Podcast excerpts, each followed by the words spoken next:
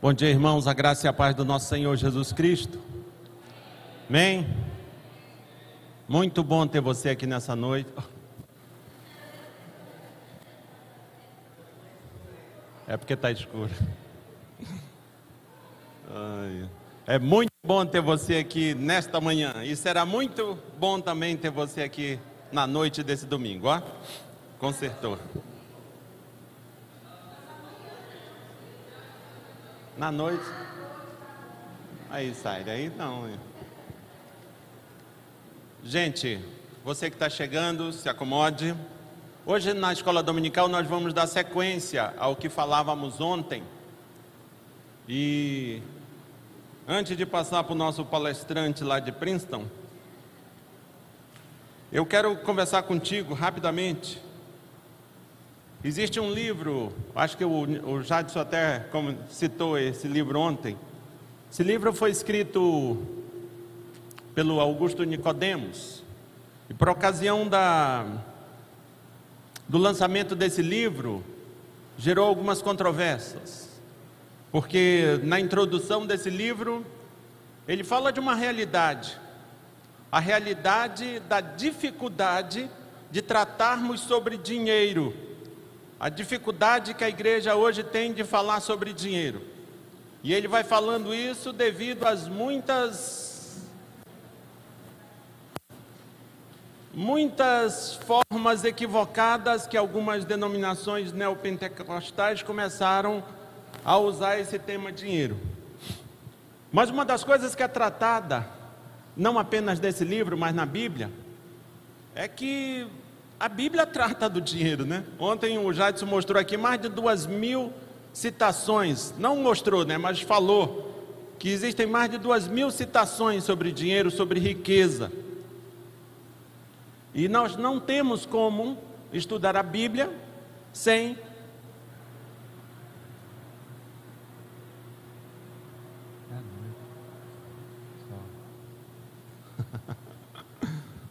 É só um, um lembrete que o Adi está me dando aqui.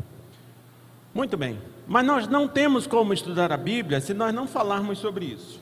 E aqui brevemente, nessa minha introdução, antes de passar para o Jadson, é interessante que quando nós olhamos para a Bíblia, nessa perspectiva assim de Deus e o dinheiro, nós vamos ver que a Bíblia nos revela pelo menos duas lições acerca desse assunto, Deus e o dinheiro. E a primeira, a primeira lição é que a riqueza pertence a Deus. Toda a riqueza pertence a Deus. Isso quer dizer que eu não tenho como fazer negócios com Deus. Isso quer dizer algumas coisas. Uma delas é que não adianta eu querer me aproximar de Deus tentando fazer qualquer tipo de negócio com Ele, porque tudo pertence a Deus. E se você olhar, por exemplo, para o Salmo 24, verso 1, nós até líamos esses, lemos esse salmo ontem. O salmo no, no capítulo, no Salmo 24, verso 1, vai dizendo assim: Ao Senhor pertence a terra e tudo que nela se contém, o mundo e os que nele habitam. Tudo pertence a Deus, queridos, por direito de criação. Foi Deus quem criou todas as coisas. Deus tem o direito autoral sobre todas as coisas. Ele criou todas as coisas. Ele é o autor de todas as coisas. Mas nós vamos ver também que tudo pertence a Deus por direito de capacitação. Talvez você diga, ah, pastor, mas o que eu tenho foi graças ao meu diploma, ao meu trabalho, ao meu, meu empreendedorismo. Talvez o que eu. É porque você não me conhece, mas veja o que diz Deuteronômio 8, verso 17 a 18, que você vai ver que tudo pertence a Deus também por direito de capacitação. Se você tem alguma habilidade, e através dessa habilidade você adquiriu algum bem, alguma riqueza, saiba que quem te deu essa capacitação foi Deus. Deuteronômio 8, 17 e 18: Não digas, pois, no teu coração, a minha força e o meu poder e o poder do meu braço me adquiriram estas riquezas. Antes te lembrarás do Senhor, teu Deus, porque é Ele o que te dá força para adquirir riquezas, para confirmar a, tu, a sua aliança, que sob juramento prometeu a teus pais, como hoje se vê. Então, queridos, qualquer habilidade que porventura você tenha, não acredite, não pense que, ah, isso eu, eu herdei do meu avô, do meu não sei quem. Foi Deus quem te deu essa habilidade. Mas tudo pertence a Deus por direito de provisão. Deus é quem nos dá todas as coisas. Olha o que diz, olha como canta o salmista Davi no Salmo 127, no verso 1. Se o Senhor não edificar a casa, em vão trabalham os que a edificam. Se o Senhor não guardar a cidade, em vão vigia a sentinela. E veja ainda o que diz Oséias 2:8. Ela, pois, não soube que, que eu é que lhe dei o trigo, e o vinho, e o óleo, e lhe multipliquei a prata e o ouro que eles usaram para Baal. Aqui a primeira lição: Deus, a Deus pertence toda a riqueza, e nós já vimos por quê. E a segunda lição é rapidinho.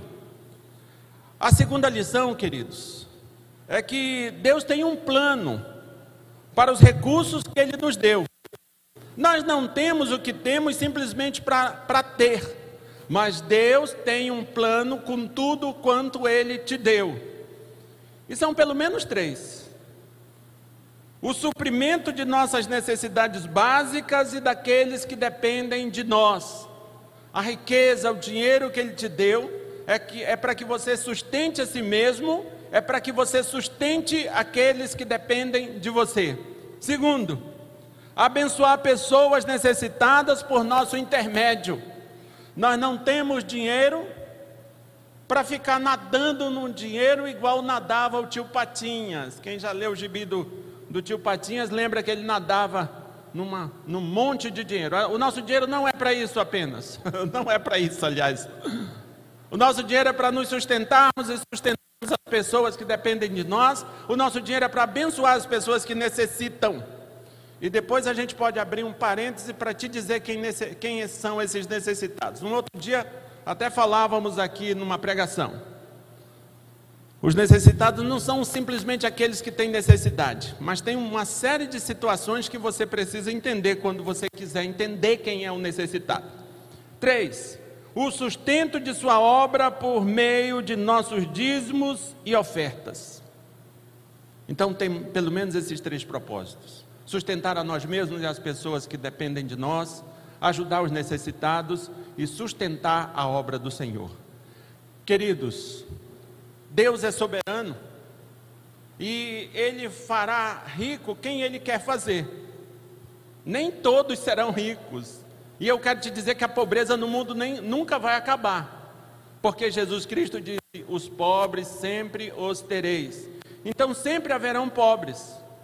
Mas é interessante, mesmo, mesmo que nós nunca sejamos milionários, mas que a gente saiba usar com responsabilidade aquilo que Deus mesmo nos deu.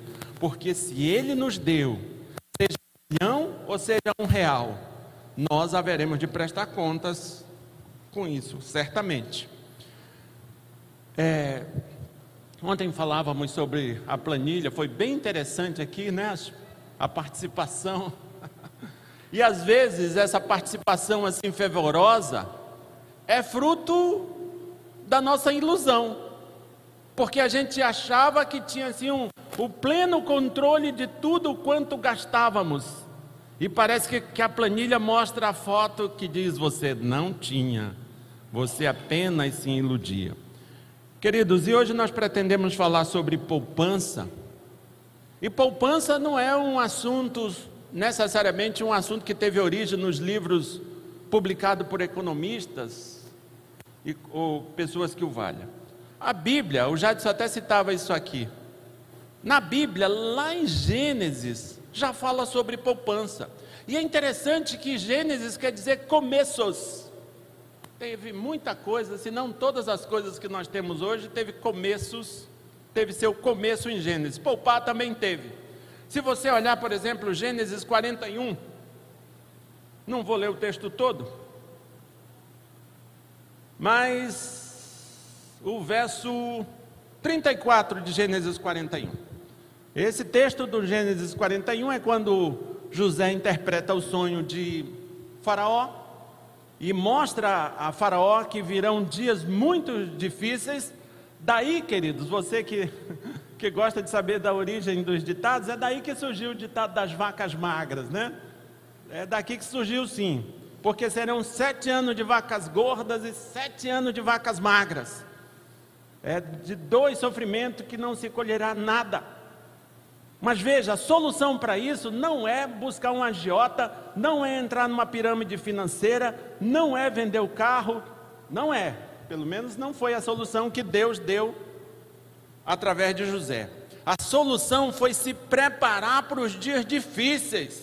E se prepara como? Guarde a quinta parte de tudo quanto for colhido. Aperte o cinto Vá para a planilha do Excel e, e vai cortando, vai cortando, eita, vai cortando. É mais ou menos essa ideia. Foi cortando, e obviamente as vacas gordas ajudaram, mas o que tem aqui, queridos, é o princípio da poupança, de guardar, de guardar para quando os dias difíceis virem, termos como nos, nos acudir, sermos acudidos. Que Deus nos abençoe. Eu vou passar para o Jadson. Eu tive. Eu quis te falar isso para você saber que o que nós estamos fazendo aqui é uma escola bíblica dominical, que o assunto aqui tem tudo a ver com Bíblia.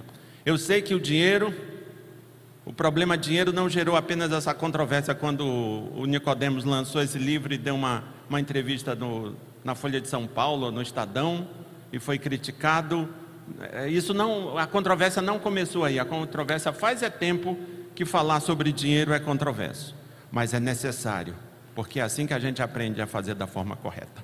Com a palavra o Jadson.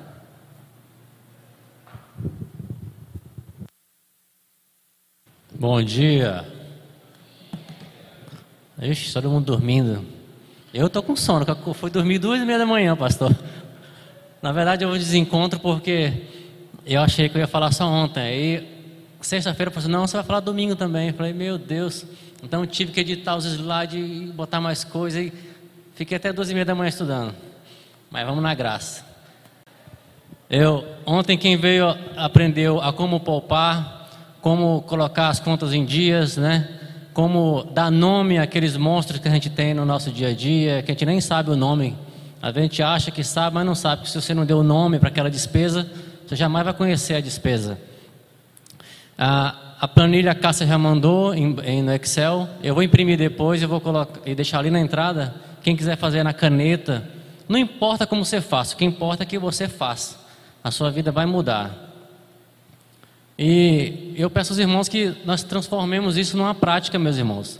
É mensal. Isso acaba quando morrer. Se você ensinar isso para o seu filho, Daqui uns anos você pode chegar para mim, sei lá, quem sabe, agradecer, né? É, pode abrir slide, Cláudio. É, eu já dei, já falei com os diáconos ali. A palestra vai ser rapidinho, vai ser só cinco horas, então ninguém sai enquanto não acabar. Vai fechar a porta lá, tá? Brincadeira. Aprenda a poupar, a poupar para o futuro. Segundo passo para a riqueza. Mas antes, tem um detalhe muito importante.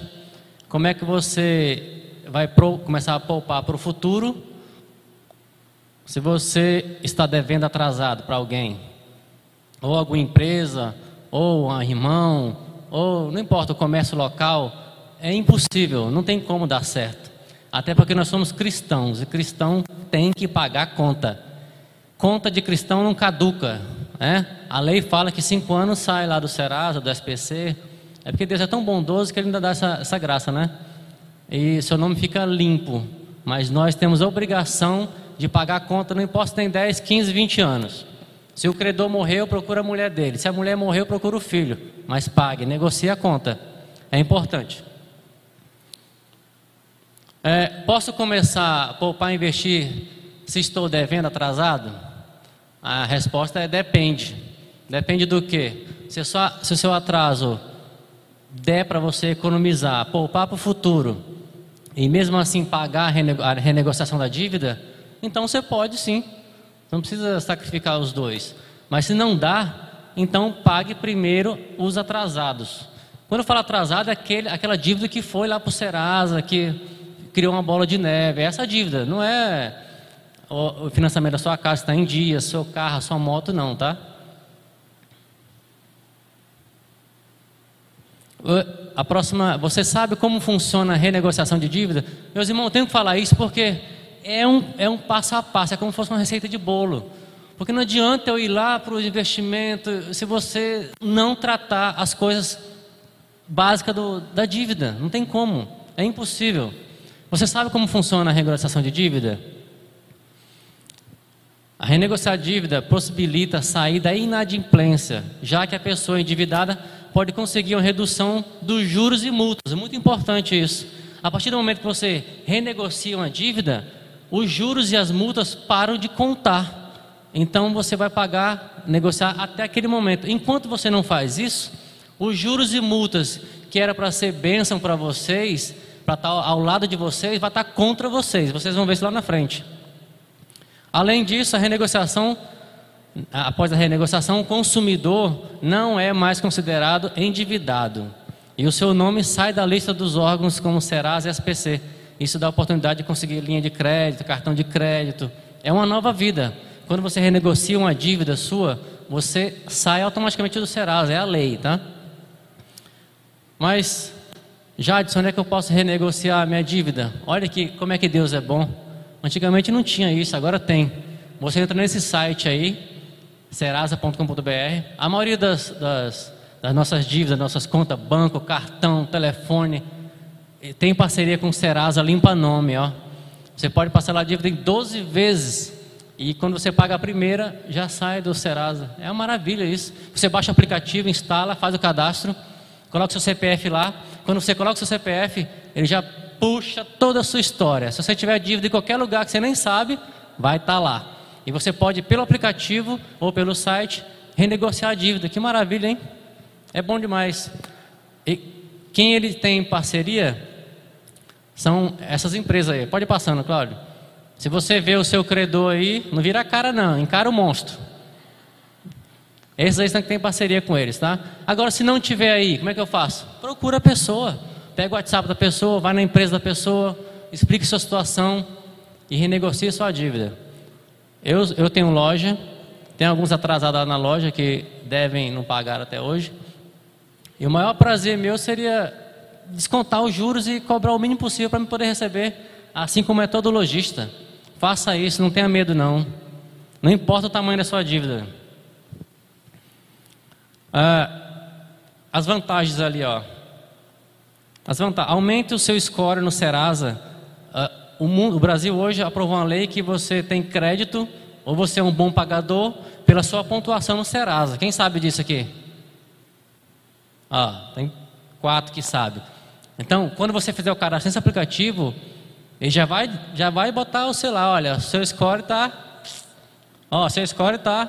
Então, você sabendo ou não, querendo ou não, nós somos avaliados pelos nossos bons pagamentos, tá?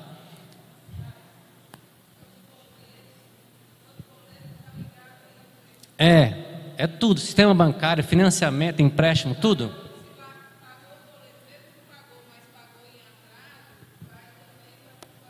Isso, é muito importante. A próxima pergunta Pergunta não, uma dúvida que muitos têm, muitos que eu converso, que eu tento ajudar, é isso aí que, que eles respondem. Mas para que para o futuro? Quero usar agora, vai que eu morro amanhã. Aí eu respondo, mas vai que você não morre amanhã. E se você morrer daqui 50 anos? Hã? Se você morrer daqui 60 anos, o INSS vai existir ainda? O governo vai existir? É. Isso. Então, você tem que pensar, o nosso Deus é um Deus de longo prazo. Se você ler a Bíblia, ler a história, a redenção, a salvação, caminho no deserto, é um Deus de longo prazo. Ele não faz nada de hoje para amanhã, não, porque ele não quer. É porque ele, a Bíblia não é assim, Deus não é assim. E é um ensinamento para nós. Nós temos que pensar a longo prazo. Aí você me pergunta: o que é longo prazo? Daqui a pouco eu te explico o que é longo prazo. Não havendo, porque muitos caem nessa onda ali de querer usar amanhã, agora, o dinheiro é meu, faço o que eu quiser. Meus filhos, ah, meus filhos que se virem, meus netos que se virem também, o problema é deles. Foi assim que eu me fiz, né?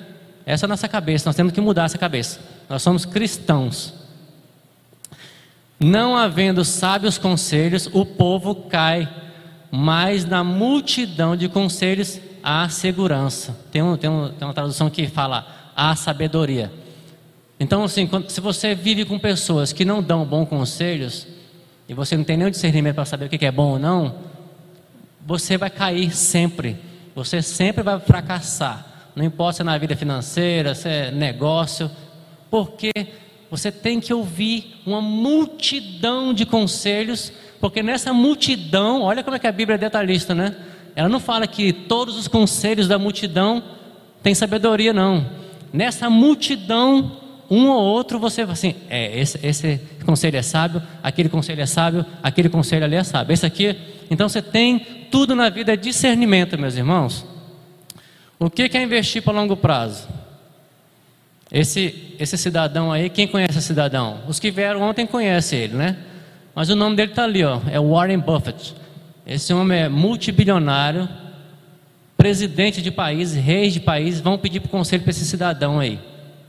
Ele começou com 15 anos de idade, hoje tem quase 90 anos de idade. Trabalha do mesmo jeito, vai para o trabalho do mesmo jeito, com o mesmo carrinho. Ele tem 100 bilhões de dólares na conta. Isso porque ele já doou 100 bilhões de dólares para a caridade. Então esse homem tinha 200 bilhões de dólares. É esse tipo de gente. Ele não é cristão, acho que ele não é cristão. Mas o princípio que ele usou, tenho certeza que é bíblico, mesmo que ele não saiba que é bíblico. Ele é considerado hoje um dos maiores investidores do mundo, possui uma fortuna estimada de 100 bilhões de dólares. É bi com B, viu, meu irmão? É bilhões principal acionista da Berkshire Hathaway, eu quero que você preste atenção nesse final aqui, ó. Principal acionista da Berkshire Hathaway, que é a empresa dele, empresa que a qual ele começou a comprar as ações por mais ou menos 10 dólares. Então, cada ação da empresa que ele comprou lá atrás custava 10 dólares. O norte-americano fez com que o negócio chegasse a crescer algo, algo como 1 milhão por cento em 40 anos. Você está vendo ali o tempo? O que é longo prazo? 40 anos. Hoje, aquela ação que ele comprou 10 reais, 10 dólares, cada uma hoje custa 100 mil dólares. Já pensou? Só que é o tempo que faz a diferença. E nós queremos tudo para amanhã, se possível agora mesmo, né? Não é verdade? Senhor, manda a benção. Ah, eu vou te abençoar, meu filho, mas manda logo agora. Não tem muito tempo, não, manda agora. O senhor não sabe o que está fazendo, eu sei, manda agora que eu dou conta. Não dá, não.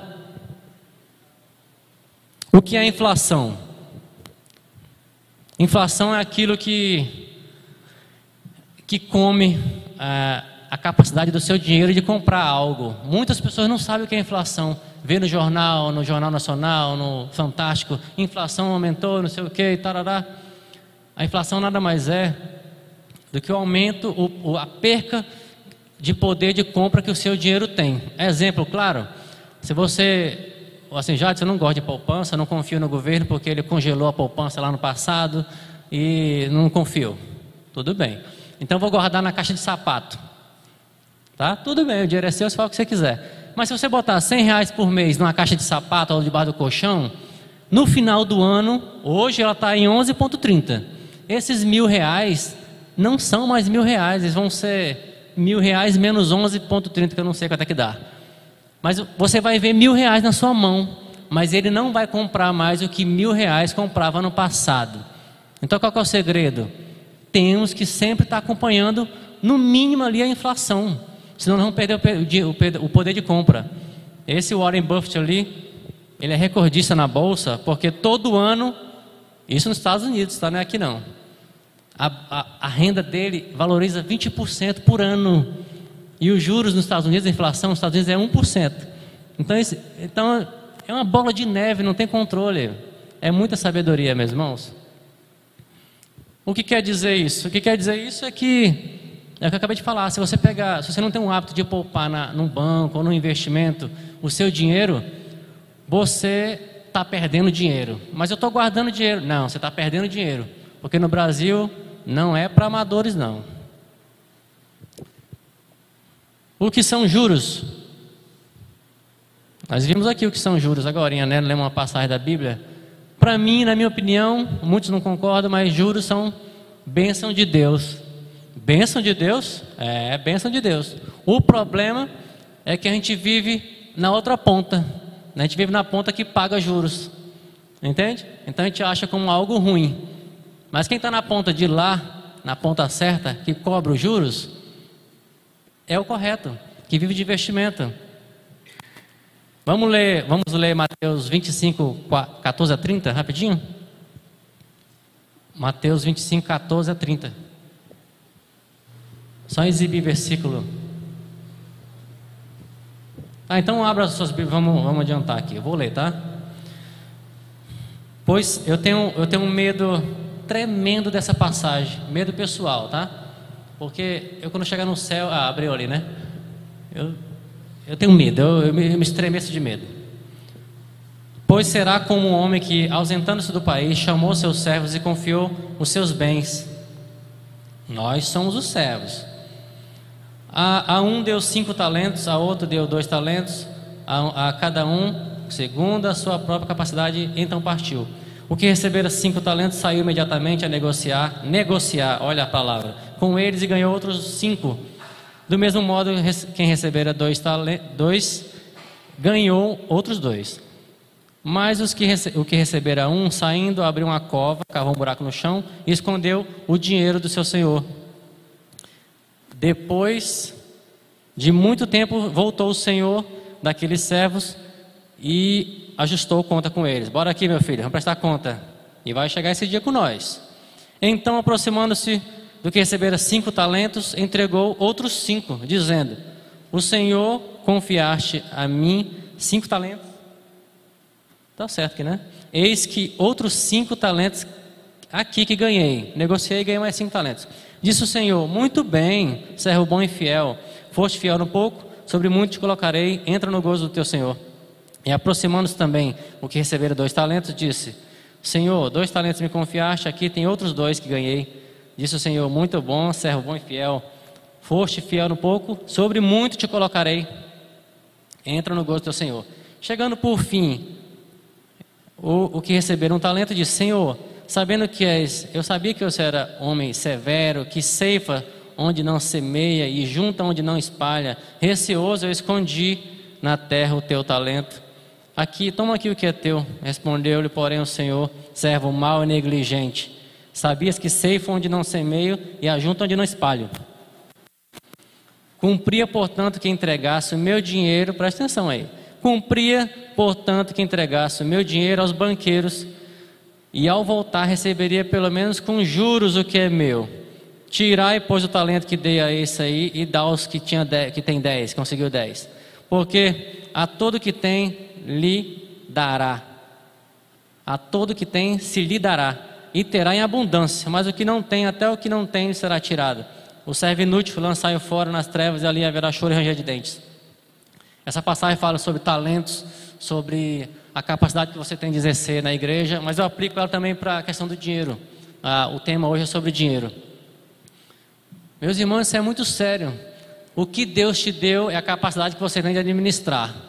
Se mesmo assim você acha que não tem capacidade, com a informação que a gente tem, com a tecnologia que a gente tem, o conhecimento exagerado que a gente tem, é tanto conhecimento que a gente tem que até tomar cuidado para não, não escolher coisas erradas. Nós vamos prestar contas não fica achando você que, ah, eu sou coitadinho, Deus, Deus vai ter pena de mim. Não vai não. É só ler esse capítulo aí que eu me estremeço. Isso é coisa particular minha, tá? Próximo, tenha relacionamentos com pessoas entendidas do assunto. Isso me ajudou muito. Eu, eu quando eu comecei no Cardoso, trabalhei no supermercado Cardoso, meu primeiro emprego praticamente, não sabia nada, nem ligar um computador. Eu só não conheci lá na, na no Cardoso, né? E o senhor Arnon é um, um de sabedoria, de conhecimento financeiro, o senhor Arnon. Demais, de comércio, de tino da, da coisa, do comércio, de cliente, de precificação de, de, de produto. Então, se você trabalha para alguém, chega com o teu patrão e fala assim, eu quero aprender como é que o senhor faz. Ele ensina, é um fato. Eu quero aprender isso, quero fazer aquilo. O patrão ensina, seja um servo aplicado, seja um funcionário aplicado, que você será próspero. Eu não tenho como falar mais do seu Arnon, que eu te falar umas duas horas do seu Arnon aqui, mas não, dá, não tem como. O, é, o primeiro e maior exemplo bíblico está em Gênesis. O pastor já deu o spoiler, né, pastor? Mas eu, eu gosto muito. Eu, quando eu chegar no céu, eu vou entrar correndo na porta e vou dar um abraço no José e no Daniel. Vou passar assim, com José, vou passar uns 100 mil anos conversando. Vai a eternidade, né? Com Daniel, mais uns 200 anos, 200 mil anos conversando com eles. Vou dar um abraço tão apertado neles. Vamos abrir a Bíblia em Gênesis 41, 17 36. Bora ler Bíblia. Presbiteriano lê Bíblia. Então contou o Faraó a José. Vou ler ali que está maior. Então contou Faraó a José: No meu sonho estava eu de pé na margem do Nilo, e eis que subiam dele sete vacas gordas e formosas à vista e pastavam no carriçal. Após essa sub, subiam outras vacas fracas e, e muito feias, à vistas e magras. Nunca vi outras assim disformes. Em toda a terra do Egito, e as vacas magras e ruins comiam primeira, as primeiras sete gordas. E depois, isso é, isso é o faraó contando para José. E depois de as terem engolido, não davam aparência de terem devorado, pois o, o seu aspecto continuava ruim como o princípio. Então acordei, depois vi no meu sonho sete espigas, saíam sete hastes cheias de, e boas. Após elas nasceram sete espigas secas, mirradas e, e crestadas no vento.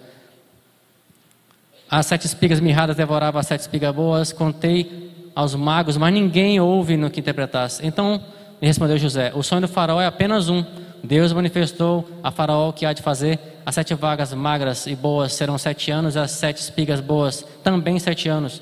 O sonho é um só. As sete vacas magras e feias subiram após as, as primeiras, serão sete anos, bem como as sete espigas mirradas e crestadas do vento oriental, serão sete anos de fome. Esta é a palavra que acaba de dizer o faraó, que Deus manifestou ao faraó e que há de fazer. E eis que vem aí sete anos de grande abundância por toda a terra do Egito. Seguir-se-ão sete anos de fome e toda aquela abundância, todo aquele fartura que você teve será esquecida na terra do Egito, e a fome consumirá a terra, e não será lembrada a abundância da terra, em vista a fome de que seguirá, porque será gravíssima. O sonho de Faraó foi duplicado, foi dúplice, porque a coisa estabelecida por Deus, e Deus tem pressa em fazer. Agora, pois, escolha Faraó, um homem juizado, sábio, e ponha sobre a terra do Egito. Faça isso, Faraó, e ponha administradores sobre a terra, toma quinta parte. Olha aí a, o segredo da, da economia Faça isso, Faraó, e ponha administrador na terra do Egito. Seja administrador. E tome a quinta parte, 20%. Esse é o ideal. Lá na frente vamos falar sobre isso. E tome a quinta parte dos frutos da terra do Egito nos sete anos de fartura.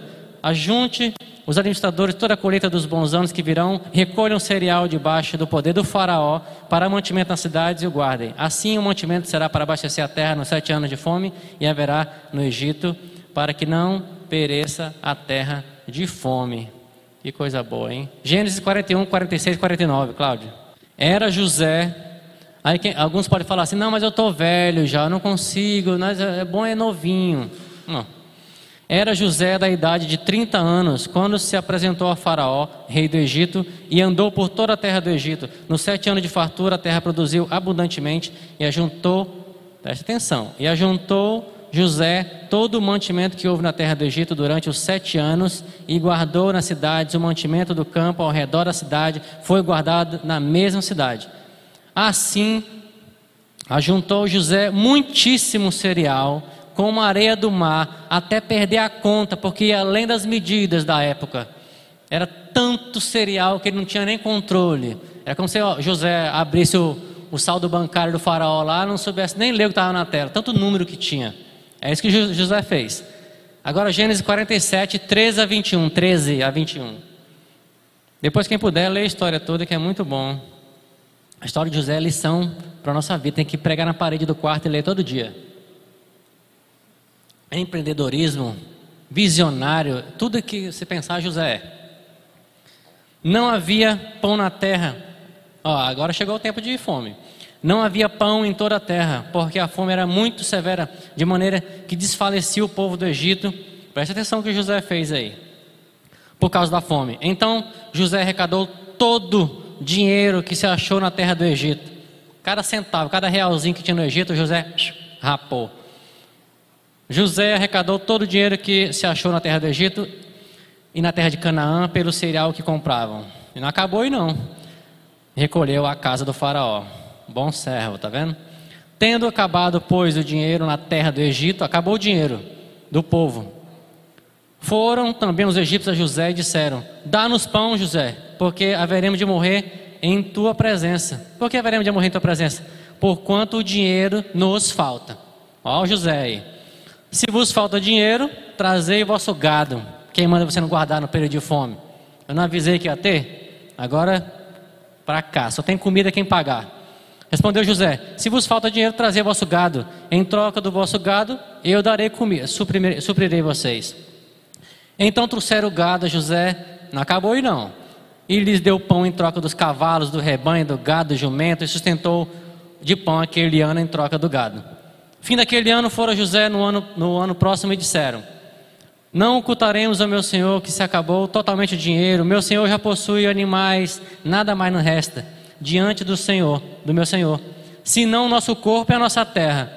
Porque haveremos de perecer diante dos seus olhos, como nós a nossa terra? Compra-nos a, a, nós, compra-nos a nós, assim, é, compre a mim mesmo, você é escravo do Senhor, e compre a nossa terra. E a nós, a nossa terra, seremos escravos de Faraó. Dá-nos semente para que não morramos, de, não morramos e a terra não fique deserta. Assim, comprou José toda a terra do Egito para Faraó, porque os egípcios venderam cada um seu campo, por quanto a fome era grande, e a terra passou a ser do Faraó. É, tem, tem muita história aqui, mas não tem como falar tudo. Mas você entendeu o que, que José fez? A gente lê só a primeira parte da, da, da fome, da vaca magra, José guardou, maravilha, acabou a história. Não. O reino do faraó nessa época foi um dos mais ricos, porque José o administrador, o servo, que somos nós, transformou o faraó que já era rico em muito mais rico, pela obediência e pela, por entender a Bíblia. José seguiu o princípio bíblico. Quem quiser fazer alguma pergunta, faça aí, tá? Mas deixa para o final, que vai dar uma dinâmica aí. Não temos tempo hoje, né, Cássio? É só uma hora, né? É, o que nós podemos aprender com José? Próximo. Jamais perca a fé. José não estava na colônia de férias, não. José estava preso, não sei quantos anos, sofrendo. Ele achou que Deus tinha esquecido dele. Né? Às vezes nós temos nossos problemas, nossas dívidas, nossos. Cada um tem seus problemas. E nós às vezes achamos que nosso, nós estamos dentro do muro, achamos que aquele muro é muito alto. Mas Deus está acima, Ele está vendo de cima. Nós estamos vendo de baixo, não estamos vendo a parede alta aqui, mas Ele está vendo de cima. E Ele não esquece de nós. Lição 2: teremos farturas e calamidades. Mudou alguma coisa de lá para cá? Eu vivo no Brasil tem 38 anos. Desde que eu não entendo por gente, meu pai e minha mãe sofrem com o Brasil. Período de, de, de fartura, crise. Fartura, crise. crise. Quando tiver 60 anos de idade, vai ser a mesma coisa. Não vai mudar nada. Eu sabendo disso, sabendo que Deus já colocou isso escrito para mim, por que, que eu, não, eu não tomo atitude e ajo? Ajo como? É simples. Segue a planilha, começa com a planilha de ontem. É simples, não tem um segredo. Você não precisa saber, você não precisa ser um, um financista, um, um economista, nada disso não. Matemático, sabendo uma operação simples de matemática você consegue. Nunca é tarde para começar. 30 anos José tinha, sofreu um bocado. Começou e viveu e levou e salvou a família dele, né? Lá na frente ele fala que tudo foi plano de Deus e tudo é plano de Deus sempre. José, 4. O que José falou, ele fez, ele poupou. É muito importante isso, que a gente fala demais, nossa, eu vou mudar, eu vou fazer, eu, eita, eu estou animado, agora eu vou ser rico, eu vou mudar minha vida. Chega em casa semana que vem, ah, Você não muda nada. Você tem que pensar, raciocinar, falar e agir. É a ação que traz a mudança. Falação só é perca de tempo. Isso aqui é perca de tempo. É.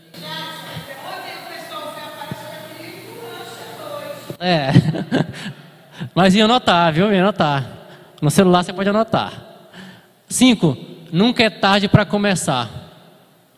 José tinha 30 anos, já falei isso aí, né? Então, se você tem 15, 20, 30, 40, 50, 60, lembre-se que se você é mais idoso, você é mais vivido, a sua obrigação é deixar a herança para os filhos dos seus filhos. Nós vimos isso ontem, né? Filhos dos seus filhos. Não é você. Quando você morrer, você não vai levar nada no seu caixão, não. É nossa obrigação deixar a herança para os nossos filhos. Seis, José era excelente no que fazia. Tudo que José fazia era com detalhe, era com maestria, era com precisão. Entende? A terra do Egito nunca prosperou tanto quanto José botou a mão. José fazia as coisas com excelência, mesmo que o faraó não estivesse vendo, porque ele representava o faraó. E nós representamos Deus. Hum? José é uma espécie de Cristo. Esse é outro estudo aí que o pastor vai dar. José, sete. José era empreendedor. Olha que maravilhoso empreender. Quem, quem tem aquela formiguinha dentro de si que quer, quer ter um negócio? Se aquela formiguinha quer ter um negócio, ah, eu quero ter meu negócio. É porque você é para ter seu negócio. Você só não sabe qual é, não sabe como fazer, mas mete a cara que vai dar certo. Depois eu vou ter que fazer um curso sobre empreendedorismo. É, uns, sei lá, uns duas semanas aí. Empreendedor. O que é empreendedor enriquece mais rápido, isso é um fato. Se, for, se você não seguir aquele princípio de ontem, pode esquecer. Você só vai desgraçar a sua vida. José era visionário, José via além da coisa. José viu, Deus deu a visão para José sete anos depois, 14 anos depois, 14, José ainda estava executando a missão. Já pensou? A gente quer amanhã, né? Quer segunda-feira, se possível cedo. Na hora que acordar, está lá no, no pé da cama, não é verdade? É assim, porque eu sou assim também. É uma luta constante diária. A gente tem que negar a si mesmo, né? Ele sofreu 13 é, 13 anos, né? Incrível, é incrível. Por isso que eu vou dar um abraço nele vou conversar com ele uns 100 mil anos lá em cima. A gente sofre 13 dias já está chorando, morrendo, querendo morrer, né? É, próximo, bora adiantar aqui, que senão não dá tempo. Ó, as mãos preguiçosas empobrecem o homem, porém as diligentes lhe trazem riqueza. O que é diligente? Você vai abrir seu negócio. Você não, não não sentou, não fez um plano de negócio, você não sabe nem o que quer fazer, qual é o mercado, como é que você vai poder eh, atender aquele cliente, o que você pode fazer diferente para atender aquele cliente na sua empresa, o que você pode fazer para se destacar, ganhar mais, pedir um aumento, sei lá, ser gerente, aprender a ser, quem sabe um dia comprar a empresa do dono, olha que maravilha. E o que é ser diligente? Está lá embaixo, ó. É a pessoa ativa, aplicada, zelosa, cuidadosa, que tem prontidão rápido, ligeiro. Não adianta você ficar assim, nossa, eu vou fazer, ai, daqui cinco anos, ai, ah, mas daqui cinco anos eu faço, ai, mas daqui cinco anos. Aí quando chega, já morreu, está aposentado, pé junto, vai para a terra do pé junto, né? Meu pai que fala que a gente vai para a terra do pé junto. Não adianta. Você só pode fazer planos e exercer enquanto está vivo e tem energia, né? Dentro dessa ideia do empreender, porque a gente também fica limitado a uma coisa física. Né? E a gente tem hoje todos esses empreendimentos digitais, as afiliações nas plataformas para vender produto. Ela está falando aqui que o empreender hoje tornou-se muito mais amplo do que abrir uma portinha de comércio, né? É muito mais amplo que isso. E é verdade. Deixa eu adiantar. Próximo, a maneira mais rápida de ter a sua independência financeira é montar um negócio. Isso Deixa eu terminar de ler. Rende mais que qualquer bolsa de valor, ação, poupança e aplicação que você possa imaginar. Se você fizer isso para quem tem um tino comercial, tá? Bota uma aspa bem grande aí. Aquele que quer ter um negócio, quer, quer a vontade de empreender, é o jeito mais fácil de, de se tornar rico financeiramente. Se você for um cara controlado, se você seguir aquele princípio de ontem da planilha, lá na loja quem cuida da planilha que eu fiz é a Cláudia. Todo santo dia ela atualiza a planilha da loja e sabe se está devendo, quanto vai ficar para o mês que vem, quanto de boleto tem que pagar. Você tem que ser diligente, você tem que ser zeloso na sua casa, no seu negócio.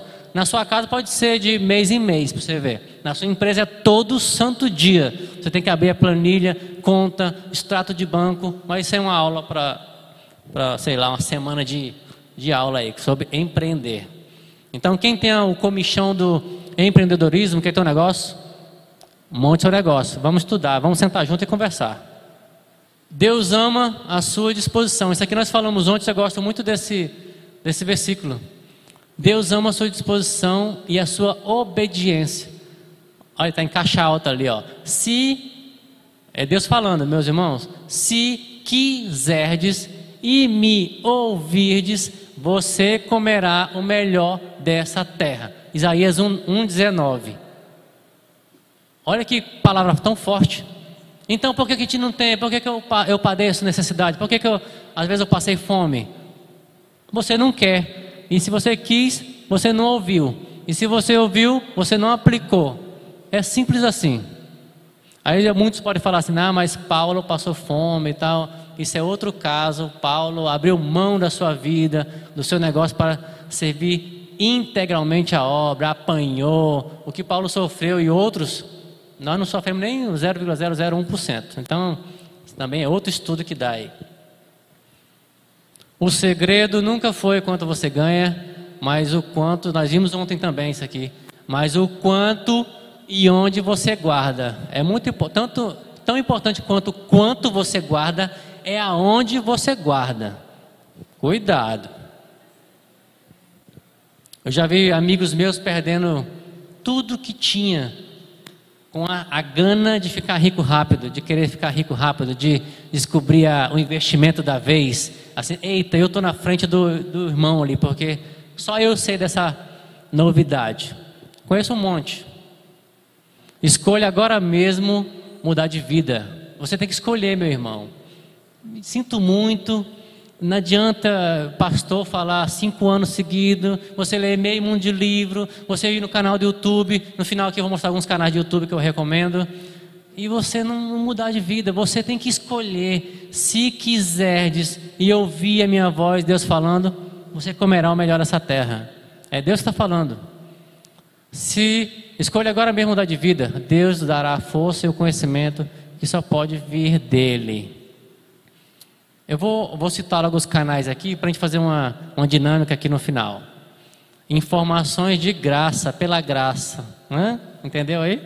Informações de graça pela graça. Deus é bom demais. Isso aqui era para ser pago, essa, esses canais. Bem caro, mais caro que a Globo, Netflix. Porque é informação para a sua descendência. É um aprendizado que você aprendeu, você jamais vai deixar para lá. É uma bola de neve. Se seus filhos aprenderem, seus netos, meu Deus do céu, essa igreja aqui vai, ser, vai dominar Altamira, o mundo. A primeira, essa criatura aí, é a Natália Arcuri. O nome do canal dela é Me Poupe. Alguns aqui já conhecem ela, né? É o maior canal de finanças do YouTube no mundo inteiro. Já pensou? Já pensasse, né, pastor? Os vídeos são divulgados toda segunda-feira, quinta-feira, às 21 horas. Então entra no YouTube lá e segue o canal dela. É, é demais. Essa mulher é espetacular. Ela que convenceu a Cláudia que ela estava errada. Eu tentei durante 15 anos, só levei lapada, não consegui. A mulher conseguiu, em um ano. Então, assim, eu estou falando, eu assisto e recomendo. Mas, quando você for assistir os vídeos dela, você começa do, dos mais velhos, vídeos mais velhos, não dos mais novos, porque já é um assunto mais avançado, tá? Começa dos antigos. O outro é o, o primo rico, é o Tiago Negro também recomendo, muito sensato. E tem um objetivo que é transformar você no primo rico da família, né? O objetivo do canal é esse. Para isso, o autor do best-seller do mil a um milhão, sem cortar cafezinho. É, isso é importante, porque a pessoa acha que para economizar tem que abrir mão da coxinha. Se você não tem controle, você tem que abrir mão. Mas se você botou na planilha. Hã? É porque não controla. Mas se você botou na sua planilha, está no orçamento, está lá no lanche, lembra de ontem? Não precisa, você já está já tá contabilizado. Muito bom o canal dele, recomenda. E ele, ele é, todos esses são incrédulos, meus irmãos, são pessoas do mundo, são multimilionários essas pessoas.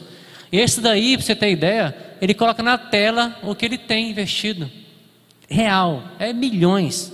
E ele fala que ele fala que leu vários livros, vários entendidos, já, já, já entrevistou Warren Buffett. E ele, livro nenhum, ele achou o conhecimento que a Bíblia tem. Hã? Já pensou nisso? A Bíblia é um livro que ele disse que se tivesse lido só a Bíblia, Salomão especificamente, ele, ele, ele conseguiria tudo que ele tem de novo. Então, uma pessoa do mundo, um incrédulo, falar isso, isso é um tapa na nossa cara. Próximo. Daqui tem para todos os gostos, tem para jovem, tem para. Esse aqui é mais conservador, ele fala mais sensato. Ele foi um dos primeiros que eu vi no YouTube, Gustavo Cerbasi. Tudo é canal de graça, você só pode escrever e assistir o dia inteiro. Larga novela para lá, Netflix para lá e vai assistir esse povo aí, que é conhecimento que vai mudar a sua vida. Aí para os jovens aqui ó, da igreja, jovem de negócio. Esse canal também é muito bom, ele é muito direto. Esse, ele é um jovem, olha a cara dele aí, ó. No Jovem de Negócio, o Breno Peruccio fala sobre planejamento financeiro, investimento, atualidade, de um jeito simples e direto. Excelente. Os jovens podem seguir ele aí depois, tá? Não, eu não quero ficar pobre para sempre, não. Mas o que a gente tem visto também, do pro outro lado, é que as pessoas, aqui na igreja mesmo, a gente tem muito exemplo disso. As pessoas oram, buscam, buscam ficarem ricos. E depois, meu irmão, a gente vê aí, ó, Casos de pessoas que simplesmente abandonam a fé e vivem exclusivamente da riqueza.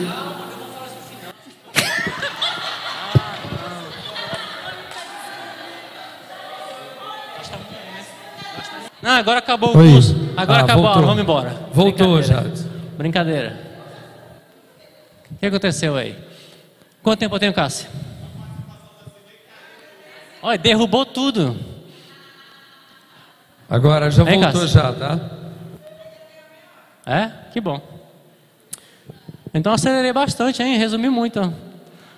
Agora vamos para a dinâmica. Uma dinâmica rapidinho aqui. So, é, do um centavo a um milhão. Quem conhece? Eu vou fazer uma pergunta para vocês. E vocês têm que escolher. Não tem como ficar em cima do muro. Ah, eu sou isento, não tem isento. É ou escolhe ou não escolhe. Escolhe um, escolhe o outro, tá bom? É, Preste atenção na pergunta. Quem me passar o Pix agora, eu vou mandar um milhão de reais agora, tá? É só uma suposição, viu, meu irmão? Faça. Você quer, você quer um milhão de reais agora? Preste atenção na pergunta. Ou você quer um centavo hoje? Você quer um centavo hoje? Você quer um milhão de reais agora? Ou se eu te der um centavo hoje, amanhã eu te dou dois. Depois de amanhã, preste atenção eu vou te dar 4 centavos. Depois de amanhã, eu vou te dar 8. Depois de amanhã, eu vou te dar 16. Entenderam? Então, vou dobrando durante 30 dias. É o que eu tenho para pagar, tá? Então, muita gente aqui não tem dinheiro saldo na conta, não. Então, escolha aí. Quem escolher, quem quer um milhão agora? Vai sair daqui com um milhão na conta. Levanta a mão. Então, levante a mão. Ainda, ainda bem que vai sobrar. Vai sobrar no meu saldo. Tá bom. Então eu tenho 2 milhões ali, né? Um, dois, quem mais? Só? Três, quatro, cinco, seis. Oi? vocês entenderam a pergunta? Ah, tá bom. Não, em reais, em Pix. Tá? Então, seis pessoas escolheram um milhão agora. Agora vamos ver os que escolheram errado, né? Será que escolheram errado? Hum, bora ver. Deixa eu ficar aqui que eu não consigo ver ali. Pronto. Então vamos lá. Cláudia, arrasta aí até o, dia o dia quinto. Vamos ver quem escolheu o milhão deu certo. Não. É no maisinho lá. Dá é, Ctrl Z, Ctrl Z. Isso, no cantinho ali do 2. Isso. No cantinho, isso. Poxa. Vai. Isso, agora sim.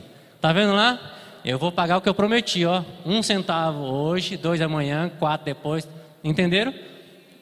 Agora move até o dia 10.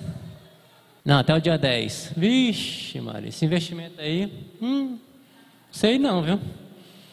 Só, só vai sair daqui 6 milionários, é o que eu estou achando. Vai, avança até o dia 15. Clica no cantinho e arrasta para baixo. Até o dia 15. Hum. Ah? Não pode mais mudar de ideia. A vida é assim, tá? Escolheu, vá para frente. Tem muita gente querendo mudar aí, né? É, tá bom. Tem não. A porta fechou. O dinheiro acabou. Ah, até o dia 20. Acho que vai melhorar agora. Ó. Tá rico, hein? 5 mil. Hum. 5 mil não rende o que um milhão vai render em um mês. Olha coisa boa. Quem escolheu um milhão, hein? Ah, até o 25. 25 dia. 167 mil. Ixi. Quem escolheu um milhão se deu bem. Vai até o 27 dia. Sétimo. Hum. E aí? Já mudando de ideia quem escolheu um, né? Até o vigésimo, é o trigésimo. Pode arredondar logo. Hã?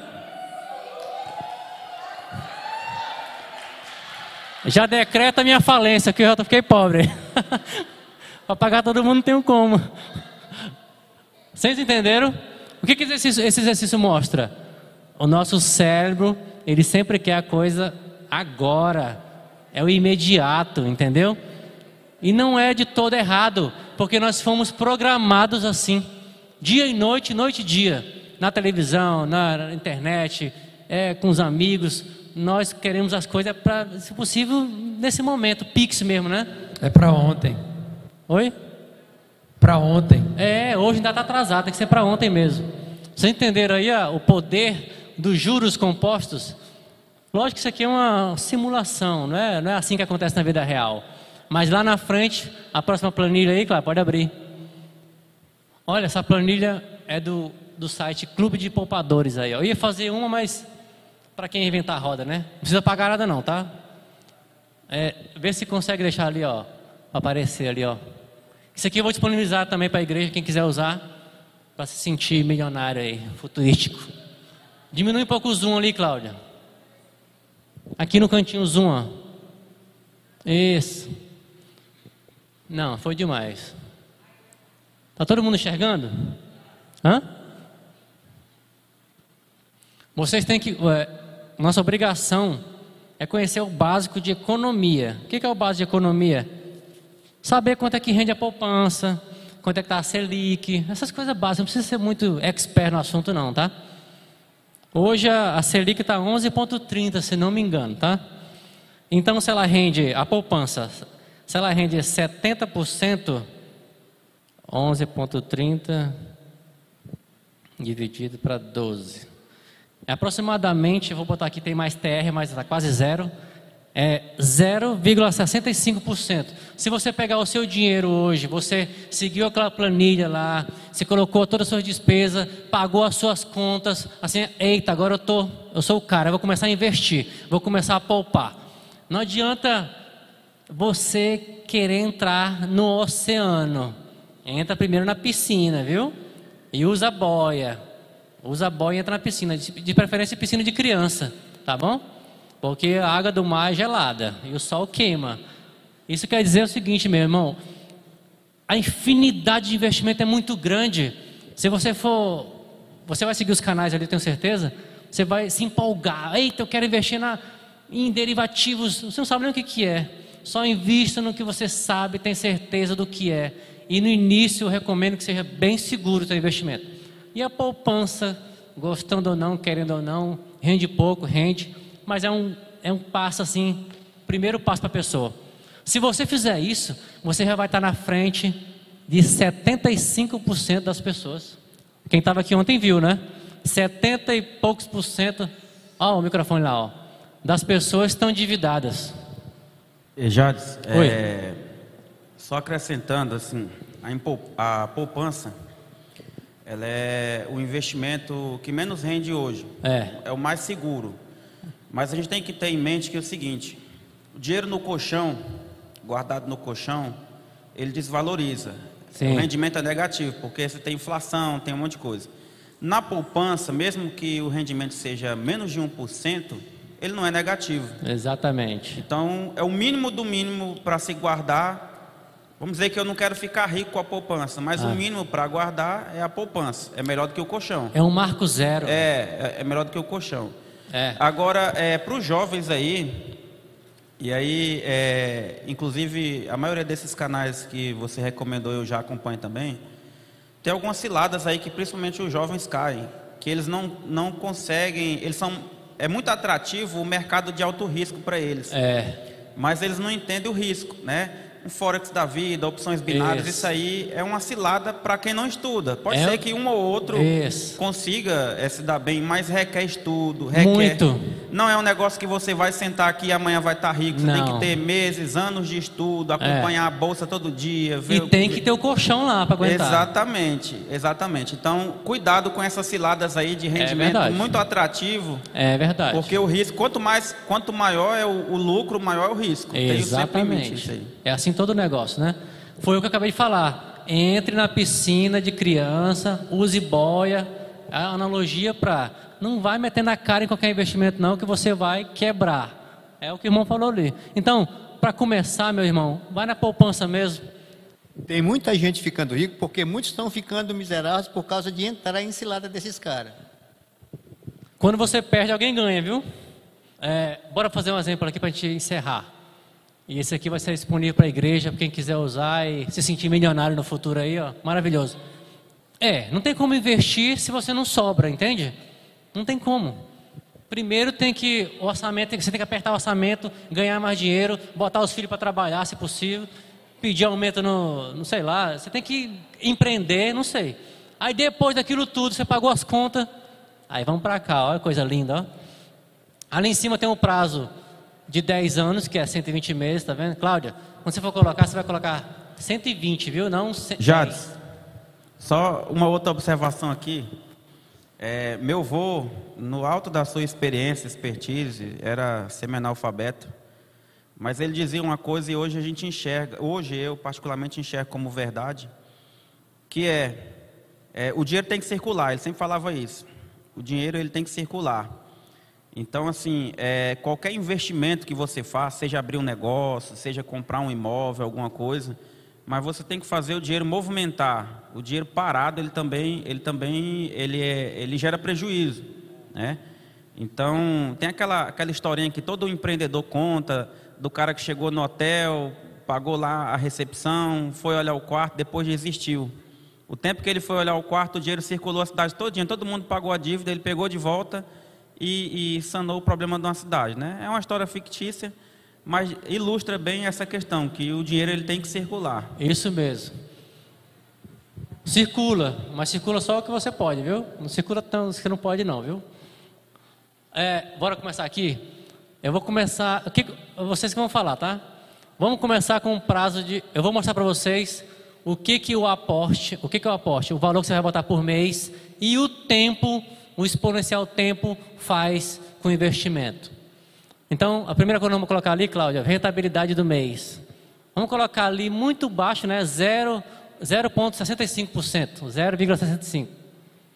Que é o que mais ou menos rende a poupança hoje, mais ou menos isso.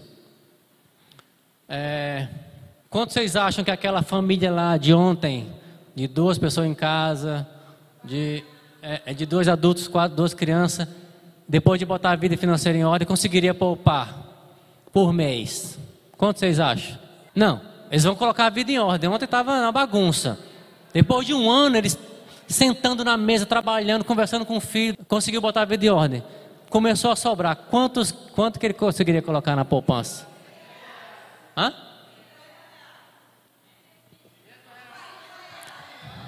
Cem? Cem reais? Bora botar cem reais?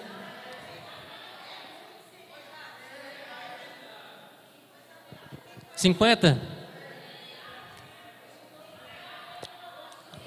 Estão dizendo 100 reais a maioria. 50 ou 100? 75 para ficar no meio termo, né? É, agradar gregos e toianos. Ele vai começar com investimento, nunca investiu na vida, não tem nada na conta. 75 reais. Olha o que a planilha já faz ali, ó. A planilha já pega o mês. Baixa o mês ali, Cláudio, no primeiro, dia 1. Aí, lá no 1, isso, ó. Então você começou com 75 reais, automaticamente ele já corrige ali, ó. Você vai ganhar aqueles juros. Então você botou 75 centavos, é, 75 reais no mês, no outro mês, com aquela taxa de juros, você teria R$ 75,49. Tá rica, hein? Vai calma lá. No segundo mês, é, não, vamos fazer, eu estou pulando um passo aqui. Você vai colocar 75 reais por mês, inicial. Todo mês você vai colocar 75 reais, tá? De acordo com a sua capacidade. Coloca lá no investimento mensal 75 também. Todo mês você começou com 75, você ganhou 49 centavos de juros. Tá vendo como os juros para o seu lado é bom e para o lado quem deve, quem deve é ruim? Você vai ter 75 e 49. Você colocou mais 75, né? Esse é o seu plano. Aí você, o mês que vem, vai ter 150 e 49 mas aí vai render juros de novo. Só que os juros é em cima do montante, não do original. Então você vai ganhar os juros em cima do, de, do mês passado, do aporte e desse mês agora. Olha que maravilha. Já vai para 141 e 47. Isso aqui vai seguindo até. Você pode ver depois ali para baixo. Você vai ficar maravilhado aí. Nós estamos falando um valor inicial, meus irmãos. Isso aqui com um longo dos tempos, nós colocamos ali em cima, ó, 120 meses. 120 meses são 10 anos, tá? Para quem é jovem, tem 30 anos de existência aí, que sabe lá quando é 40 anos, né? Se você começar com 75, ano que vem você já cresceu, abriu um negócio, você vai colocar 200. Você já pensou na bola de neve que você vai virar? Aqui três anos você já é dono do negócio, você vai botar mil por mês. Hã? 1.500 por mês. Uma, você vai, é, você vai sentir o José, José do Egito. Você vai sentir lá no trono do faraó lá. Agora, vamos colocar ali, Cláudio. Ali do lado, ali o resumo, investimento. Então, em 10 anos, vamos supor que durante esses 10 anos você colocou 75 reais por mês. Isso aqui é muito simplista, tá? 75 reais por mês. Se você tivesse colocado numa caixa de sapato, só para você ter ideia, você, lá em cima lá, Cláudio, ó, você investiu 9 mil e 75 reais. Se você botou 75 reais hoje, mês que vem, durante 10 anos, você teria 9.075 reais. Os juros que você recebeu nesse período seria 4 mil, quase a metade, é, mais da metade, né? Mais da metade de, de juros. Você não fez nada para isso. Fez, fez a, a, parte de poupar. Mas olha ali os juros. Então você teria 13 mil. Agora põe lá, Cláudia. Vocês vão ver ali o que, que o fator tempo faz no investimento. Você vai colocar agora 180 meses. Presta atenção lá, ó. Considerando o mesmo cenário, tá, meu irmão? Olha para quanto foi.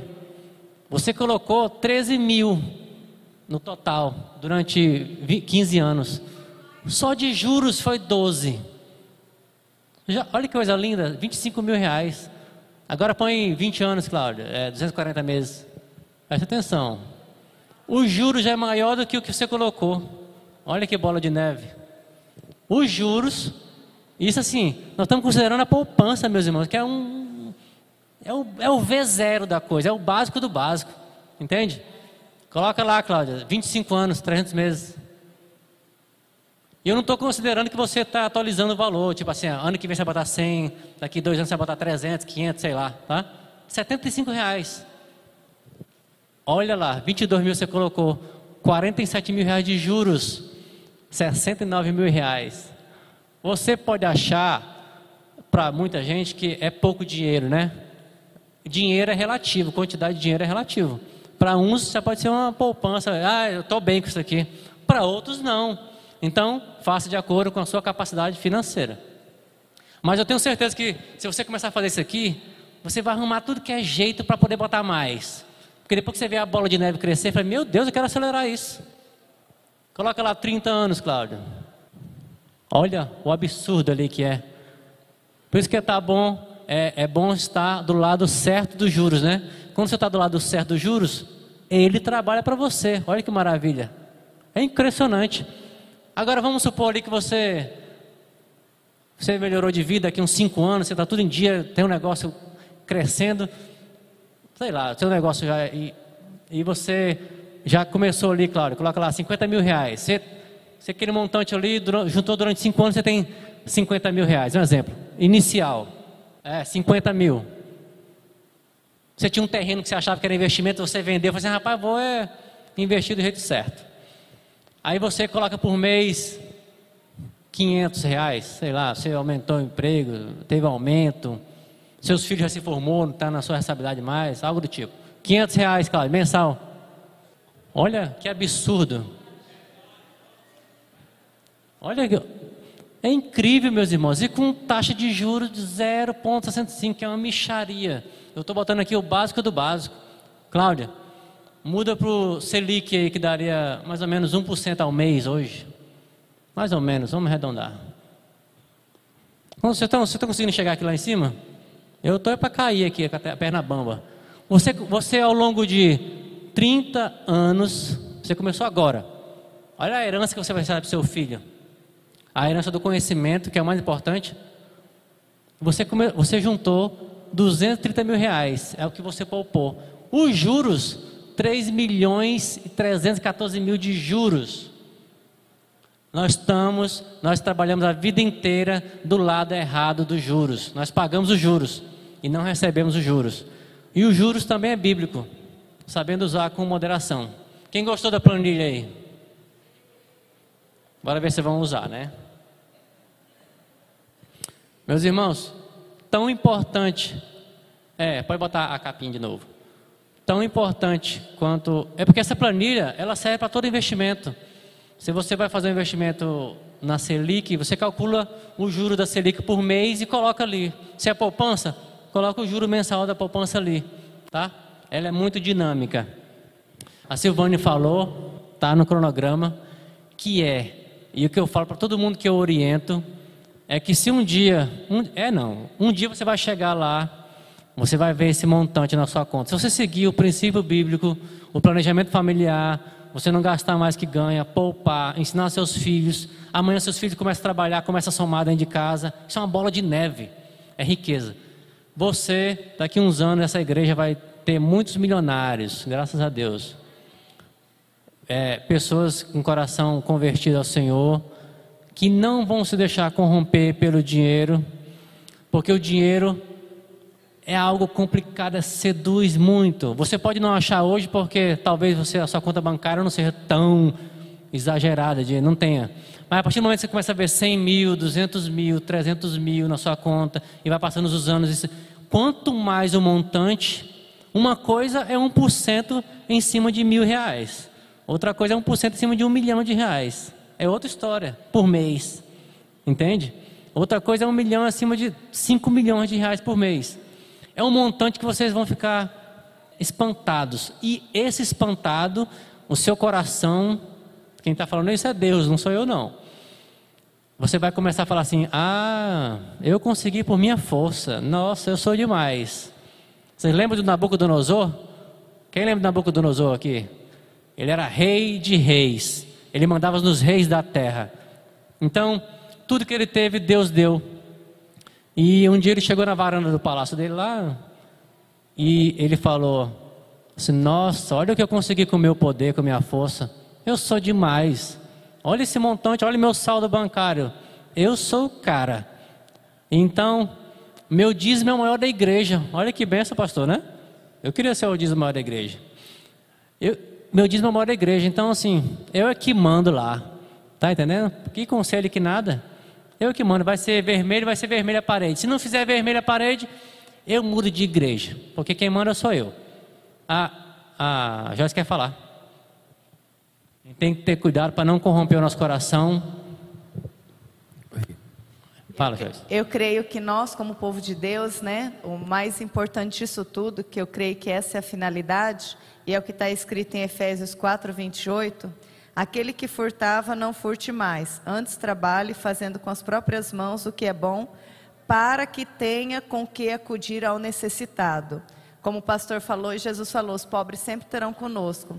Mas a palavra dele também fala para a gente é, acudir. E Provérbios também fala: quem dá aos pobres empresta a Deus e este o recompensará.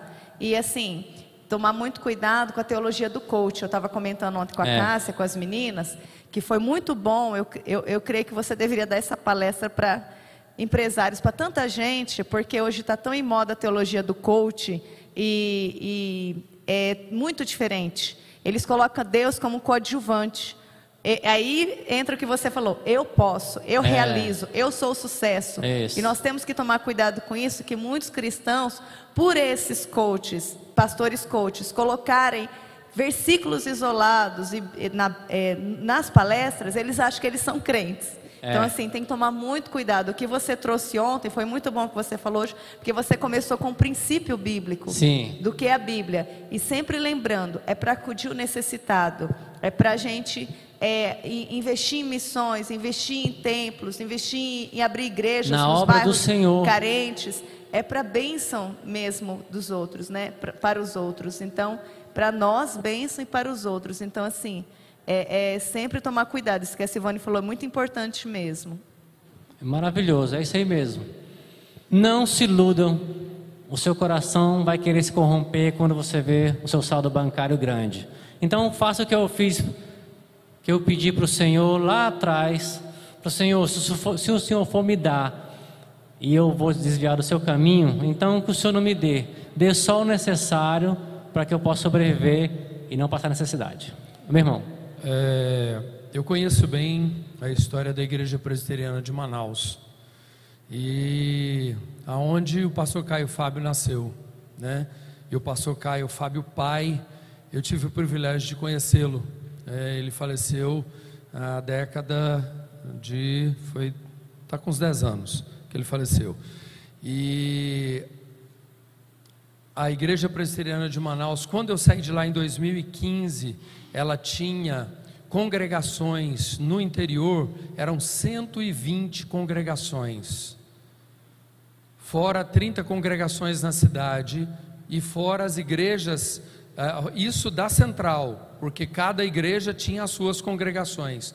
Então era um povo que investia em missões e que eram fiéis ao Senhor. Aquele versículo que você colocou no início, lá de Isaías, é a obediência e a outra palavrinha lá? Se quiserdes me Se ouvir, quiserdes e me ouvirdes. É. Então, primeiro obedecer. Isso. É primeiro a obediência. Nós temos que querer, mas nós temos que obedecer ao Senhor. Nós temos que servir ao Senhor de coração. isso é verdade. E é algo assim, eu fiquei, eu, eu fiquei impressionado ah, com os missionários, com os pastores e o verdadeiro, o, o que nós, nós, o que nós temos aqui, servir ao Senhor. É, essa é a nossa função nesse mundo. E temos que tomar cuidado para que o dinheiro não corrompa o nosso coração. Eu acho que eu- meus irmãos, quer falar alguma coisa, pastor? Irmãos, eu acho bem interessante essa, essa fala. É porque, veja só, nós falávamos lá no início que Deus nos deu o recurso que nós temos e nós temos com pelo menos três, três aplicações, né? Sustentar a nós mesmos, as pessoas que dependem de nós, socorrer o necessitado e contribuir para que a obra dele se realize. A Igreja Presbiteriana Central de Altamira, eu falo isso porque nós somos, na nossa maioria que estamos aqui, somos membros dela. Ela passa por dificuldades, mas mesmo passando por dificuldades, nós temos missionários que são sustentados por essa igreja e poderíamos ir muito além do que estamos indo, se todos nós de fato fizéssemos o que sabemos que temos que fazer. Ontem, na nossa planilha, nós colocamos lá em primeiro lugar, o que foi mesmo que estava lá, a primeira despesa, já que era uma planilha cristã? Aluguel, acho que é. É feira do mês. O dízimo, moço. Não, entrou depois. É. Depois a Saire foi lá e lembrou. Queridos, isso tudo que o Jadson está falando é fundamental para organizar a nossa vida financeira. É sim. Mas nós não podemos esquecer quem somos. Somos crentes no Senhor Jesus Cristo. E na nossa planilha precisa estar, não para inglês ver, não para ser uma conversa para boi dormir, mas para realmente nortear as nossas prioridades. O dízimo. Se você diz que é crente, é membro da igreja, ama a igreja, ah, pastor, eu amo aquela igreja, chega, rola uma lágrima aqui, mas não dá o dízimo, você não está falando a verdade. E eu não quero usar tudo isso que foi dito aqui para fazer um apelo financeiro, não é isso que eu quero fazer, mas é fundamental a gente lembrar disso. Nós temos que devolver o nosso dízimo. Nós temos, se você não devolve, você está roubando. É isso que a Bíblia diz. É, e esse roubando aí é muito além de. Tem duas palavras no original que ele diz que o roubar. Existe o roubar, kleptos, o que, é o clepto? É o cleptomaníaco. Que você virou as costas, você vai lá e mete a mão no, no tablet do pastor. O pastor nem viu. O, o roubado original é o que foi usado para Barrabás. É aquele que assalta afrontando a Deus. Vou pegar seu dinheiro sim, cala sua boca e passa para cá o que é meu. Entendeu? Toda vez que você não dizima, eu fiz isso há muitos anos. Peço perdão para Deus, mas eu já regularizei minha vida.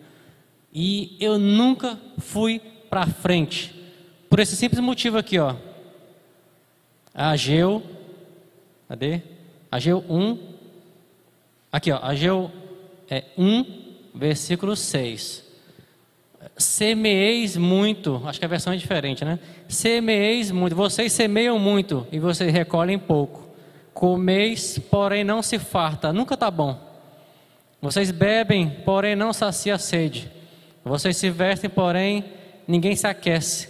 E o, o que recebe salário, recebe e coloca num saco furado.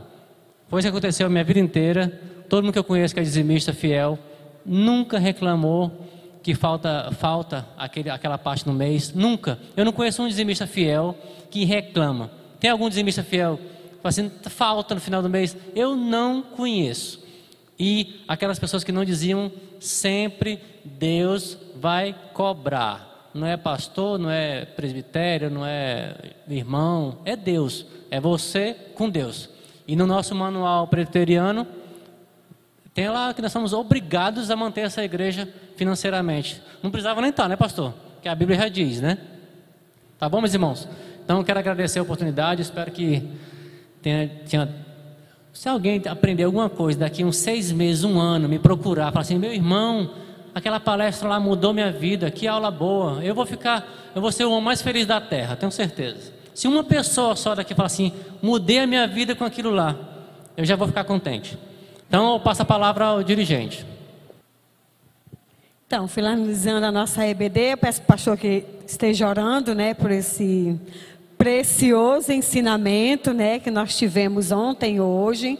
Quem perdeu ontem perdeu muito, que hoje só foi a continuação, mas ontem foi poderoso.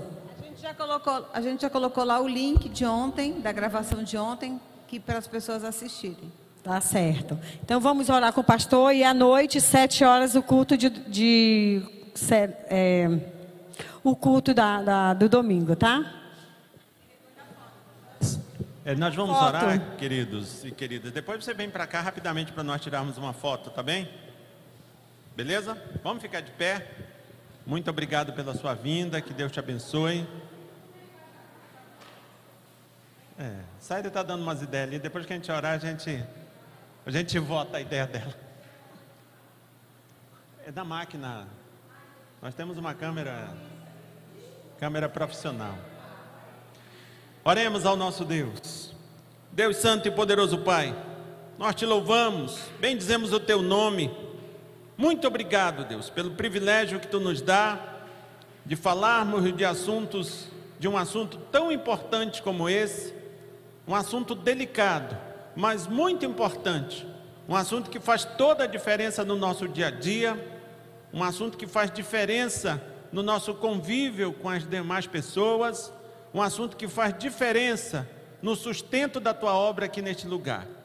Deus, que tu nos abençoe, para que o que foi dito, o que de bom foi dito, seja verdadeiramente assimilado por nós, que verdadeiramente a gente tenha consciência da responsabilidade que temos, responsabilidade esta de termos recebido de ti tudo que temos, a responsabilidade que nos faz entender compreender, viver na perspectiva que um dia haveremos de prestar contas de tudo que tu mesmo nos deu. Por isso, Senhor, dá-nos responsabilidade para administrarmos aquilo que tu mesmo nos deu, com sabedoria, com cuidado, com respeito, lembrando quem realmente somos. Somos lavados e remidos pelo sangue do Senhor Jesus Cristo. Nos abençoa, Deus, para que a gente possa tratar o nosso dinheiro como um crente no Senhor Jesus Cristo deve tratá-lo. E que isto seja para a glória e louvor do teu próprio nome. Em nome de Jesus Cristo, amém.